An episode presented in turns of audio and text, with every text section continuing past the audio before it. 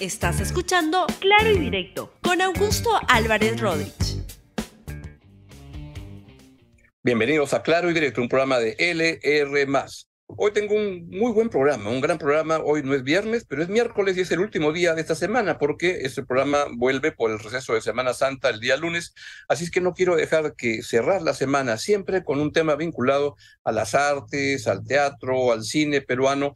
Y el día de hoy voy a tener el gran, gran gusto de conversar con el director de la obra y con uno de los actores de la obra, la obra se llama Perros, que va en el británico, en el auditorio del británico, está francamente estupenda. No se pierde esta entrevista con Sergio París, director de la obra, y con Diego Lombardi, actor y productor de esta obra. Vamos a ir antes con los temas políticos del día.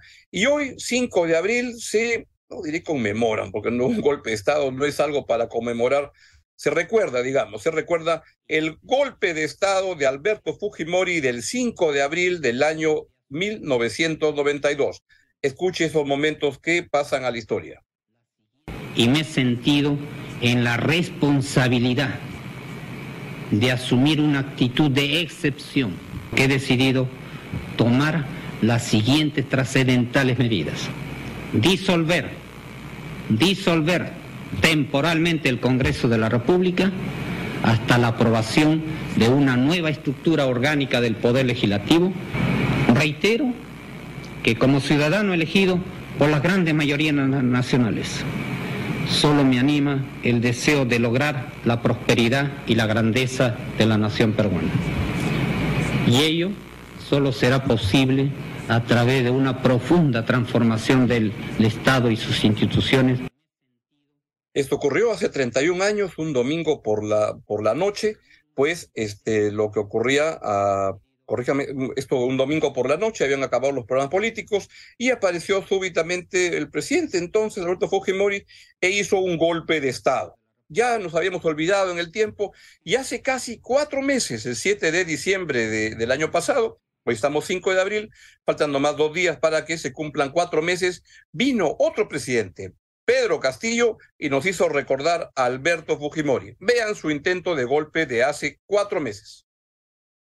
Por lo que, en atención al reclamo ciudadano a lo largo y ancho del país, tomamos la decisión de establecer un gobierno de excepción orientado a restablecer el Estado de Derecho y la democracia, a cuyo efecto se dictan las siguientes medidas.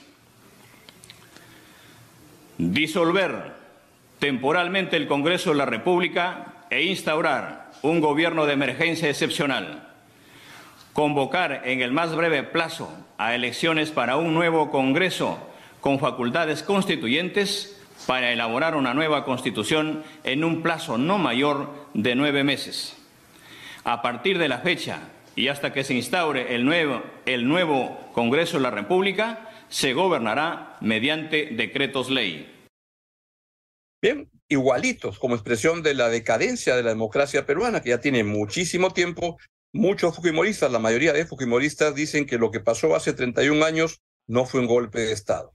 Como expresión de esa misma decadencia, hay muchos izquierdistas que dicen que lo que hizo Pedro Castillo hace cuatro meses no fue un golpe de Estado. Mentira, ambos casos fueron golpes de Estado que deben ser rechazados, sean de izquierda, de derecha, sean golpes exitosos como el que hizo Alberto Fujimori, que se quedó después de eso como ocho años más este, sean fracasados, como el de Pedro Castillo, cuyo golpe duró una hora este, y media, nada más.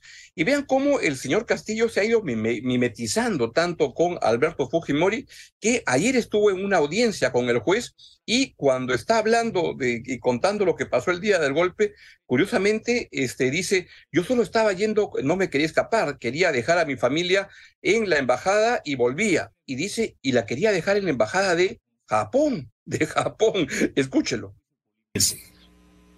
Permítame agregar algo. Es la primera vez en la historia del Perú que se detiene a un presidente en funciones sin antejuicio político. Yo, hasta este momento, no he renunciado a mi derecho al antejuicio político. Yo fui amenazado por la Policía Nacional para detenerme ilegalmente, apuntando con metralletas a mi hija que llevaba en mis brazos a la embajada de Japón a dejar a mi familia. no Japón, No me estaba jugando. Correcto. Estaba yendo en el mismo cofre del despacho presidencial a dejar a mi familia por el horrible hostigamiento permanente que no podía soportar mi propio entorno familiar. Señores jueces, se dice que acá se está protegiendo la Constitución, pero se está protegiendo la Constitución violando la misma Constitución, porque no se respetó eh, el derecho al antejuicio. Señores magistrados, con todo respeto, ¿qué pasaría si ustedes los detienen arbitrariamente argumentando que han cometido un delito? Yo estaré hoy como hoy dando siempre la cara porque creo importante decirle a esta sala que soy un preso político porque el fondo de este episodio tiene un interés político. No quisiera pensar que la actitud de, de las autoridades en el Perú no podrían dar la razón y no me podrían dar la razón, porque darme la razón sería reconocer que la Fiscalía de la Nación, el Congreso de la República, la Policía Nacional y el resto de autoridades se han equivocado. Ahora Castillo ya no se acuerda que iba a la Embajada de México, cree que iba a la Embajada de Japón. Solo le faltó al señor Castillo decir en esta audiencia en el juez, soy inocente, igualito que Alberto Fujimori. Igualitos, sean de izquierda o derecha, golpe es golpe y deben acabar presos. Por eso es que ambos ahora comparten la, la, cárcel VIP presidencial en el Fondo Barbadillo y ambos van a estar ahí el tiempo que la justicia decida que deban estar. Porque ser un golpe de Estado no es ninguna broma y debe ser sancionado para que se olviden los siguientes que pueden hacer golpe de Estado. Y en ese contexto, el INPE ayer sancionó a Pedro Castillo porque le habían dicho que no puede estar mandando tweets con cartas, mandó tweets con cartas y los han sancionado por 15 días para no recibir visita de familiares salvo de sus abogados y salvo de los congresistas, yo la verdad no entiendo por qué los congresistas tienen esta prerrogativa de ir a, la, a, la, las cárceles cuando quieran, fuera de horario, especialmente sabiendo que en el Congreso lo que tenemos es principalmente una partida de zamarros que trafican intereses, lo de izquierda y lo de derecha, son igualitos. Y finalmente, para ir rápidamente a la parte que más me interesa, que es la de la, de obra Los Perros, pues quiero este, recordarles que ayer se produjo la votación de la moción de admisión de la, de la moción de vacancia de la presidenta Dina Boluarte y lo previsible, no lograron los votos para poder aceptar esta moción de vacancia. Requerían 52 votos y solo hubo 37 escuálidos votos. Vea el momento de la votación. Han votado a favor 37 congresistas, en contra 64, 10 abstenciones. En consecuencia, no ha sido admitida la moción de orden del día del pedido de vacancia para la presidencia de la República y pasa al archivo. Como dicen, Dina no se va, Dina no se va, todavía se queda. Se queda, ¿saben por qué? Principalmente no porque sea una gran presidenta, se queda porque el Congreso no la quiere sacar. Y no la quiere sacar porque el Congreso se da cuenta que si saca a Dina Boluarte, se acelera su, su caída. Tendrían que convocar a una elección en cuatro meses. Y en el Congreso lo que hemos visto es que la mayoría de, de congresistas, pero la amplia mayoría, no, no con poquísimas excepciones, en lo dedo de una mano, y quizá me quede corto, este, no solo quieren su sueldo a fin de mes, este, comer rico en el menú del Congreso, su iPhone 14 y todo eso. Lo que más les interesa es lo que sacan, como se dice, por muertos y heridos. Este caso de esta congresista Rocío Torres, que le refilaba el sueldo a los trabajadores de su despacho, es la pauta es lo que pasa en este Congreso mediocre y corrupto, que se quiere quedar hasta el final y está dispuesto a, para eso, a defender a, Dina. Hacen la, demanda, hacen la, simulación de que la quieren criticar, etcétera. Pero estoy seguro que hasta los 37 congresistas que votaron ayer por admitir la, la moción de vacancia, lo hicieron sabiendo que no iba a pasar porque si pensaran que esto podía generar la vacancia de Dina, Dina Boluarte, no lo hacía son la verdad una partida de ganapanes, de comechados, y eso es lo que tenemos como representación parlamentaria, lamentablemente, en el país. Dicho eso, acabé la parte política felizmente y vamos entonces con lo que les comentaba, los perros. esta semana, el domingo, tuve la, gran oportunidad de, ver esta obra, Los Perros, y le digo que es una obra estupenda. La verdad que me, impresionó mucho y qué mejor poder recibir a su, a su director, a, Sergio París, y al actor de la obra, uno de los cuatro actores de la obra, y productor Diego Lombard. Sergio, Diego, bienvenidos. Muy buenos días. Hola, Augusto. Hola, ¿qué tal, Augusto? Muchas gracias por la invitación a ustedes. Muchísimas gracias. Bueno, les retiro lo que ya le dije a la audiencia. La verdad que la obra está estupenda, magnífica. Sergio, ¿por, qué escogiste esta, esta obra este, que, que, entiendo que en Argentina es muy, muy exitosa? ¿Por qué escogiste traerla al momento actual en, el, en, el, en la cartelera peruana? Nada, estaba, estaba de paseo en Buenos Aires y yendo mucho a ver obras de teatro. Había visto una obra del mismo autor hacía pocos días, me gustó mucho y fui a ver esta obra como consecuencia de, como era del mismo autor, y, y saliendo de la obra habíamos ido con Lea, mi pareja, y, y este tema que toca, que para mí eh, me empezó a resonar muchísimo en la cabeza, yo dije, eh, después de la pandemia a mí me quedaba dando vueltas qué tipo de teatro quiero hacer, ¿no? o qué tipo de historias quiero contar.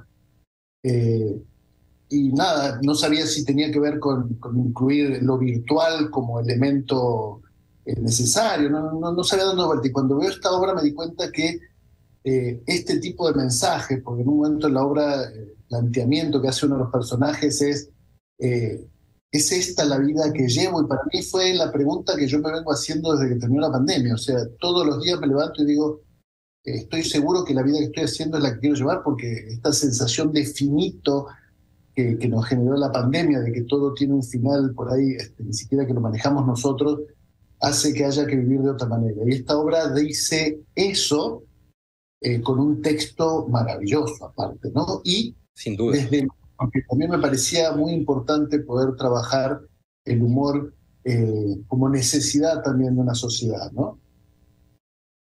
Ahora, el, casting de la obra, este, la obra es estupenda, la dirección se ve una, un armado este, correctísimo, muy, muy bueno. Este, le sacas el provecho a la obra, la pones en el contexto este, peruano y el casting es, pero magnífico, porque está cada uno encaja en lo que tiene que hacer. Y, cuéntanos más de eso. ¿Cómo pensaste que, que, que Diego, Paola, Agrapa, Paola, Augusto Mazzarelli y, Emilia Drago eran las personas que encajan en esta obra, pero maravillosamente. Mira, esta obra es una serie de encajes, ¿no? Pues si, si estuviéramos haciendo mm. clown, que, que cada cosa fue encajando correctamente. Terminada la obra, nos quedamos hablando del tema y, lo mismo, volví a comentar con Lea, le digo, yo quiero dirigir esta obra y este sería mi elenco. Y le canté el elenco, le dije, Grappa, Augusto y Diego y Emilia. Y ella me mira y me dice, sí, lo vio. Y lo que hice fue así, eh, creo que ese día o al día siguiente le escribo a Diego, digo, Diego, tengo esta obra, léela, que me gustaría dirigirla y quiero que la actúes y que la produzcas. Y este es el elenco. Y de hecho, Leo, eh, Diego la, lee, le gusta, está de acuerdo con el elenco y, llamo al elenco y todo el elenco está de acuerdo. Eh, así que, no digamos que el casting inicial es el casting que estrenó Estrenamos en el teatro que queríamos estrenar, eh, en las fechas que queríamos, ensayamos como queríamos eh, y estamos por ahí recibiendo un vuelto de la obra que por ahí nos sorprende, pero en el fondo también creo que lo queríamos, ¿no? Le pusimos como mucho, mucho esfuerzo al tema. Bueno, y, y, se nota porque está en el lugar correcto, con el público en ambos lados del, escenario. Ah, Diego, cuéntanos, por favor, ¿qué, de qué trata la obra, lo que se puede contar para que la gente este, sepa a qué va a ir, pero no, sin ser spoilers. Sí, claro. Es el, es el cumpleaños número 40 de Laura, que es el, personaje que es Emilia, y hay una reunión familiar en, en nuestra casa a la que han ido mis papás. Y ella está como rara, porque algo ha pasado en ese día, algo, algo, un desconocido le ha dicho algo en, un metro y esto va a desencadenar un montón de cosas que le han hecho a ella confrontarse con su propia vida y eso va como traer un montón de, de desgaste y dilemas en esta familia y en esta noche, ¿no? Creo que eso es básicamente como el camino inicial de la obra. ¿Y por qué siento, eh, ah, por lo menos en la función que fui a la gente, le, le, gusta mucho? Este, no para de, de, reírse durante toda la obra hasta que ocurren ciertas cosas en que esa risa ya se vuelve como una especie de silencio frío y creo que mucha gente comienza a pensar en lo que, en lo que Sergio dice de, ¿esta es la vida que quiero? Cuando yo leí la obra, me la pasa Sergio y la leí de, un tirón en, cuando, en cuanto empecé a leerla, eh, me pasó lo mismo que le pasa al público, me reí, me reí, me reí, de repente es como, uh, ¿y ahora a dónde va esto? Y, te empiezas a, confrontar exactamente con lo mismo. Entonces creo que el tema es que todos nos identificamos con algo de todos los personajes de la obra, porque somos o papás, o todos somos hijos, o todos estamos pasando por un momento como ese, pero además de diferentes edades, porque yo de los comentarios de la gente gente mayor, gente chicos que recién empiezan también, 18, 19 años, están como súper emocionados. Mi sobrina ha ido a ver la obra y le encantó, no para hablar de la obra, tiene 15 años. ¿Qué? 15 años. es como la, obra en, encaja, eh, encaja en todo el mundo. Y e, este, este autor, Sergio, creo que es Néstor o, algo, el, el, autor de la obra, este, cuéntanos de él, porque encaja muy bien en, en, para un multipúblico, es decir, como dice Diego. Nelson Valente yo lo conozco porque voy a ver, hay una obra de él que, está hace 15 años en temporada en Buenos Aires que se llama El Loco de la Camisa. El Loco y la Camisa o El Loco de la Camisa, algo así. Y, en esa obra trabaja una actriz amiga mía y siempre tenía esta cosa de que nunca coincidía yo con ir a ver, en la época que yo iba o no estaba justo ese día, no era. Entonces voy a verla la otra obra es otro brom, es otro brom así de, locura. Eh, y ahí empiezo a investigar un poco sobre Nelson, es como el director, eh, él tiene un grupo de teatro independiente eh, en Banfield, que es cerca ahí de, Capital, y con ese grupo, estuve leyendo un poco, él investiga esto, él, como que les da las temáticas, les da como las estructuras, estos actores improvisan, y él escribe y sobre eso dirige, ¿no?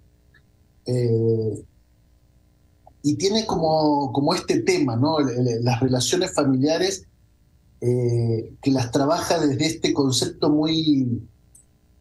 Él, dice, no es realista, pero es como un grotesco muy argentino aparte, tiene, tiene este concepto muy, muy familiar argentino, pero siempre como que atrás de toda familia hay una historia por descubrir. Y su búsqueda es el humor, o sea, eh, tiene esta primera parte que, que, para mí es muy chejoviana, ¿no? O sea, esto que parece que no pasa, sabes que algo está pasando por debajo, eh, y lo maneja con muchísimo humor, y de golpe eh, revienta por otro lado y empieza a caerte, y es como que te estás riendo, y lo que tú decías, ¿no? Y de golpe dices, ¿de qué me estoy riendo? ¿no? y, y, cambia. yo le decía a los chicos el otro día, es tan potente la risa en el espectador como los silencios. Cuando el público hace silencio, lo escuchamos, porque eh, el silencio es así, ¿no? De atención a lo que está pasando.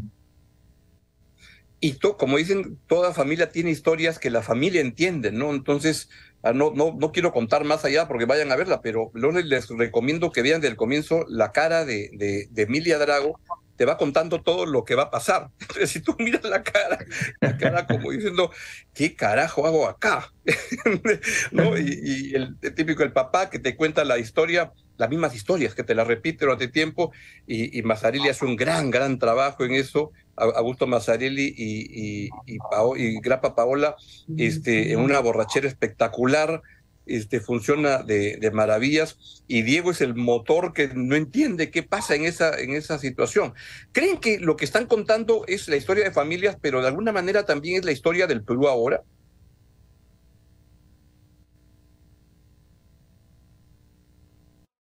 Ah, yo digo un país en donde, en donde nadie se escucha. no, un país donde tú sabes que hay muchos problemas y entonces este no los hablas, pero sabes que, que, que, existen esos problemas. Y si miras la cara de la gente y la reacción de la gente, sabes que hay algunos problemas. Y de repente algo ocurre un día, que es este, tu, tu esposa en la vida real y en la obra, Emilia, que, que cuenta algo y que eso abre, este, abre una, una caja de mm. Pandora que sale muchas cosas. Y te das cuenta, y eso lo, lo, mm. veía con las protestas de los últimos tres, cuatro meses en el Perú, pues. donde salen muchos monstruos. Y de repente no sé, pero dices, bueno, al diablo, vivo con los monstruos, con los monstruos y al final no pasa nada.